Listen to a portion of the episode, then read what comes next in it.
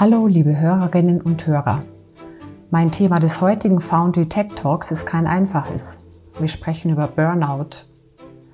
Mein Name ist Beate Wöhe, ich bin Redakteurin bei Foundry. Und mit dem Wirtschaftspsychologen, Autor und Coach Thomas Kölblin-Herzig habe ich heute dazu einen erfahrenen Gesprächspartner.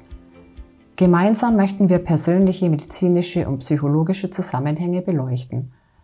Außerdem möchte ich von Herrn Kölblin-Herzig erfahren, ob wir die Vorboten eines Burnouts erkennen können und ob jeder für sich bereits im Vorfeld Gegenmaßnahmen ergreifen kann. Hallo, Herr Kölblin-Herzig. Schön, dass Sie Zeit gefunden haben für uns. Ähm, ich möchte mich mit Ihnen heute über ein, zumindest für mich, schwieriges Thema unterhalten. Hallo, hallo. Hallo, Frau Wöhe. Grüße nach München. Vielen Dank für die Einladung. Ich freue mich, hier zu sein. Das schwierige, für mich schwierige Thema heißt Burnout. Es gibt ja den Begriff Stress, der ist ja mittlerweile salonfähig geworden und wird immer öfter verwendet, lapidar verwendet. Aber jetzt die Frage, kann Stress eigentlich schon der Vorbote eines Burnouts sein?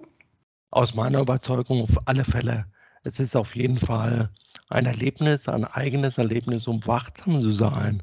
Und ich finde den Begriff salonfähig eigentlich spannend. Ich benutze einfach die Begrifflichkeit inflationär. Begegnet man einen Freund und fragt ganz höflich, wie geht's dir? Dann bekommt man eigentlich immer die Antwort, die eine oder andere Stresssituation ist gerade ziemlich belastend. Und für mich bedeutet inflationär oder salonfähig, wie Sie sagen, dass es schon schick ist, gestresst zu sein. Manchmal frage ich mich, wenn man nicht gestresst ist, ist es da noch normal in der heutigen digitalen Zeit? Ja, das stimmt. Also das fällt auch auf, sogar auch im Kollegenkreis, wenn man irgendwie sagt, kannst du mal kurz und dann antwortet der andere, ah nee, ich bin gerade im Stress, dann ist es, dann läuft es, dann ist es für den einen okay und für den anderen okay, aber der Begriff an sich ähm, hat fast keine Bedeutung mehr. So erlebe ich das auch. Mhm, ich finde eigentlich äh, den Stress so inflationär oder auch den Begriff Burnout inflationär zu benutzen, ist manchmal, finde ich, ungerecht gegenüber denjenigen, die wirklich im Burnout stecken und verschiedene Phasen schon hinter sich gebracht haben. Ja, das stimmt. Aber wenn, wenn wir gerade von Stress sprechen und dann auf die nächste Stufe gehen, Burnout, gibt's da, merkt man das? Also gibt es denn eine Grenze? Wo ist die Grenze zwischen Stress und Burnout? Oder gibt es medizinische Messtabellen oder Klassifikationen? Oh, das sind ja viele schöne Punkte, die Sie ansprechen. Ich sammle sie gerade mal der Reihe nach ganz kurz ein. Also Stress kann man sich vorstellen als ein Ereignis, das uns umgibt, eine Situation, in der wir stecken. Und im Gegensatz zur Abgrenzung Burnout, Burnout definiere ich in meinem Verständnis als einen Entwicklungsprozess. Wenn der Stress also aus meiner Sicht nicht mehr be bewältigbar ist, dann wird der Stresspunkt immer häufiger und führt dazu im Prozess natürlich zu Burnout. Ich werde dazu vielleicht später nochmal was sagen zu den Phasen, aber zu Ihrer Frage messbar naja, ich glaube, heutzutage ist es gut, wir bewegen uns erst, wenn der Schmerzpunkt quasi am höchsten ist. Und aufgrund dessen gibt es sicher den einen oder anderen Messwert für Stress. Ich finde es aber viel effizienter für denjenigen, dass er den Stress erlebt durch einen Pulsschlag, durch eine flache Atmung, durch Herzrasen, durch schlaflose Nächte, durch Erschöpfungssymptome. Und das sind eigentlich meine Ratschläge an die Hörer, hier und da einfach im Alltag, der für uns alle komplex ist, darauf zu achten. Und wenn jemand eben bemerkt, dass, es, äh, dass er eben diesen Begriff nicht mehr nur inflationär verwendet, sondern ähm, dass er genau diese Symptome hat, ähm, kann er es dann, er, er geht zu einem Psychologen oder zum Hausarzt, ist es dann messbar?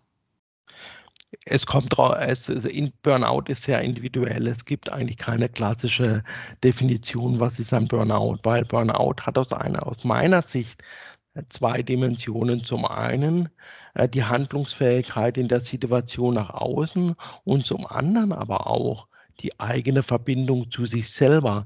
Wir sind heute in einer schnellen äh, Gesellschaft jeden Tag gefordert, Entscheidungen zu treffen. Und ob ich eine Entscheidung treffen kann nach meiner Überzeugung, dazu muss ich wissen, was sind meine Werte, was sind meine Erfahrungen, was ist meine innere Haltung. Und diese zwei Dinge in Einklang zu bringen, zum einen, was will ich und was will ich nicht, was ist für mich angenehm und was ist nicht und zum anderen entsprechend zu handeln.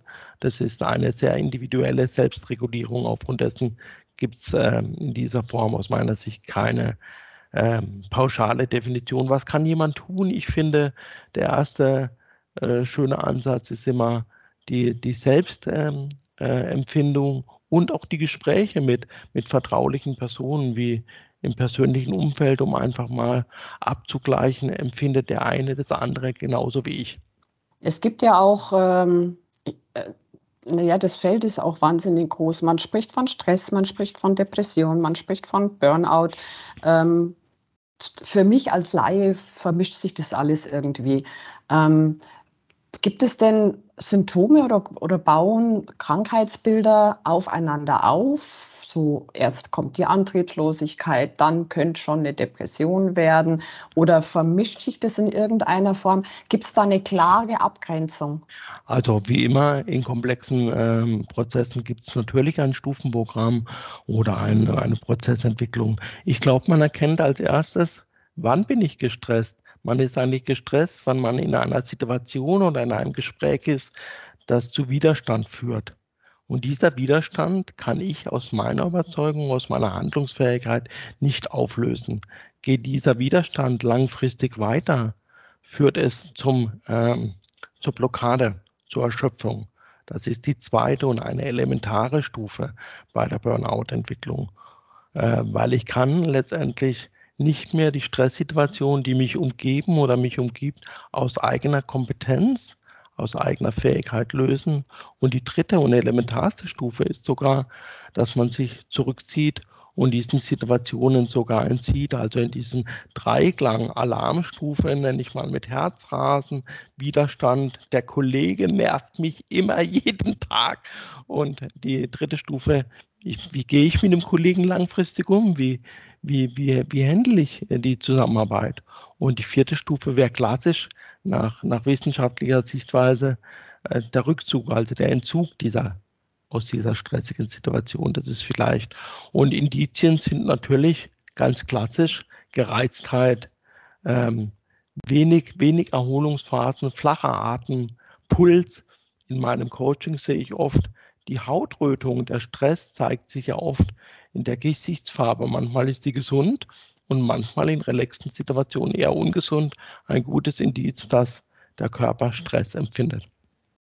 Mhm. In, wann sollten denn bei einem selbst oder vielleicht sogar bei einem Partner oder bei dem Arbeitskollegen die Alarmglocken klingen? Es gibt ja immer Situationen, in denen man tatsächlich gestresst ist. Äh, die kommen manchmal weniger oft, manchmal häufiger vor.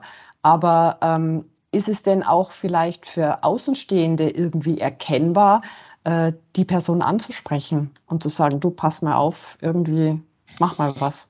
Auf jeden Fall, ich finde, ein gutes äh, Signal ist eine gewisse erlebbare Gereiztheit und zwar permanent, egal in welcher Ansprache oder in welcher Situation. Und ähm, ein gutes Signal finde ich auch, wenn der Kollege eher sich zurückzieht, ähm, sich eingräbt, nur noch still um sich herum wird. Ähm, erlebt den Burnout eigentlich jeder Mensch gleich oder gibt es da Unterschiede? Frau Bode, Sie öffnen mein Herz mit dieser Frage, weil ich glaube, man muss nicht an den Symptomen arbeiten, sondern an der Wurzel. Und damit sind wir ganz klassisch bei den Bedürfnissen und der Selbstregulierung. Jeder Mensch strebt doch nach Anerkennung, Entfaltung oder nach Sicherheit in einer gewissen Art und Weise. Und der eine ist eher systemisch unterwegs und der andere wird, will eher was erleben. Und ähm, es ist entscheidend, dem ähm, Coaching-Kunden, meinen Coaching-Kunden, die persönlichen Bedürfnisse klarzumachen, weil darauf versteht er oder daraus versteht er, warum er in solchen Situationen stresst. Wenn also jemand ganz klassisch strukturiert unterwegs ist, ähm, fast schon klassisch, ähm, wie der Buchhalter, dann ist er wahrscheinlich in agilen Unternehmen, in denen es ratzfatz auf Zuruf zugeht, jetzt so ein bisschen flapsig, trivial gesagt, eher fehl am Platz. Mhm. Kann man denn dem Ganzen als Person vorbeugen? Und wenn ja, wie? Mit welchen Möglichkeiten? Also ich habe ja schon gesagt, ich bin der Überzeugung, wir reden bei Burnout von Symptomen oder medizinisch von Symptomen. Ich bin überzeugt, wir müssen äh, die Ursachen an der Wurzel anpacken, an der Selbstregulierung, wie gehe ich mit meinen Fähigkeiten, wie gehe ich mit meinem Umfeld vor. Und da lohnt es sich natürlich zum einen, ähm, sich Rückzugsphasen zu bieten. Die muss man heutzutage klassisch im Kalender planen. Soweit sind wir schon aber ich halte es für wichtig und zum anderen natürlich auch Routinen einbauen, die Sicherheit geben. Ich genieße zum Beispiel morgens die Ruhe an der Kaffeetheke vor der Familie, um einfach ganz entspannt mit ein paar Atemzügen in den Tag zu starten. Naja, jetzt sprechen Sie gerade von Rückzugszeiten. Das mag vielleicht in der Familie noch funktionieren. Ähm, egal, ob die Bescheid weiß oder nicht, oder ob es noch im Vorfeld ist, aber ähm, wenn sich jemand entscheidet, okay, ich muss was ändern, gerade im beruflichen Umfeld, ist es schon sehr schwierig, bilde ich mir ein, zu sagen, so, ähm, lieber Chef oder liebe Kollegen, ich bin jetzt mal, keine Ahnung, zweimal am Tag eine halbe Stunde weg, ich brauche das. Das heißt, es ist ja auf der einen Seite ein Outing, äh, und auf der anderen Seite kann ich mir vorstellen, es kommt nicht gut. Haben Sie da irgendwelche Tipps, wie man es entweder heimlich macht, also sprich nicht so bemerkbar, oder sollte man wirklich äh, Flagge zeigen? Ich glaube, äh, kommt auf den Typ an. Flagge zeigen ist heutzutage, denke ich, im Arbeitsumfeld, je nachdem, wie die Organisation der Firma aufgebaut ist, auch manchmal gefährlich. Da muss man Feingefühl beweisen. Aber tatsächlich habe ich einen Tipp. Wir sind ja heute in der Firma äh, oft mit To-Do-Listen äh, konfrontiert. Und ich bin mittlerweile ein Gegner von To-Do-Listen, weil man guckt mit dem Auge drauf und allein, allein schon der Blick darauf ist Stress. Ich äh, gestalte keine To-Do-Listen, sondern ich, wenn ich ein Thema habe, suche ich mir einen Platz in meinem Kalender, äh, gebe dem äh, der Zeit eine Überschrift und gebe auch gleich den ersten Schritt dazu. Ich mache mal, ich mache mal ein praktisches Beispiel. Mein Lieblingsbegriff ist ein Meeting mit mir selbst, 3M und genieße die Zeit, komm zur Ruhe. Das wäre die Unterschrift zu diesem Termin.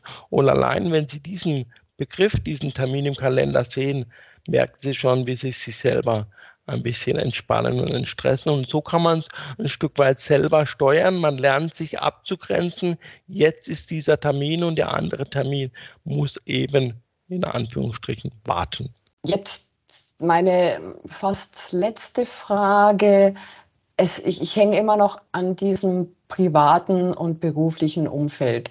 Wie, was würden Sie sagen, wann, wann ist es Zeit, äh, das Umfeld mit einzubeziehen?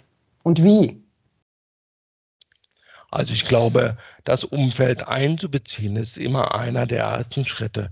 Natürlich, wenn man ein bisschen ähm, belesen oder rational gepolt ist, dann beliest man sich vielleicht im Internet, tastet sich heran oder, bestell, oder bestellt heimlich Bücher. Aber das Umfeld ist immer der erste aus meiner Sicht. Umfeld in Form von Freunde, um einfach ein Gefühl zu kriegen, bin ich jetzt schon sehr stark in der, in der Deregulierung oder im Stress.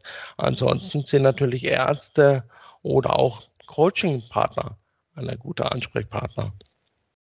Mhm, wenn Sie gerade vom, vom Ansprechpartner sprechen, wo gibt es denn Hilfe für, für Burnout-Gestresste?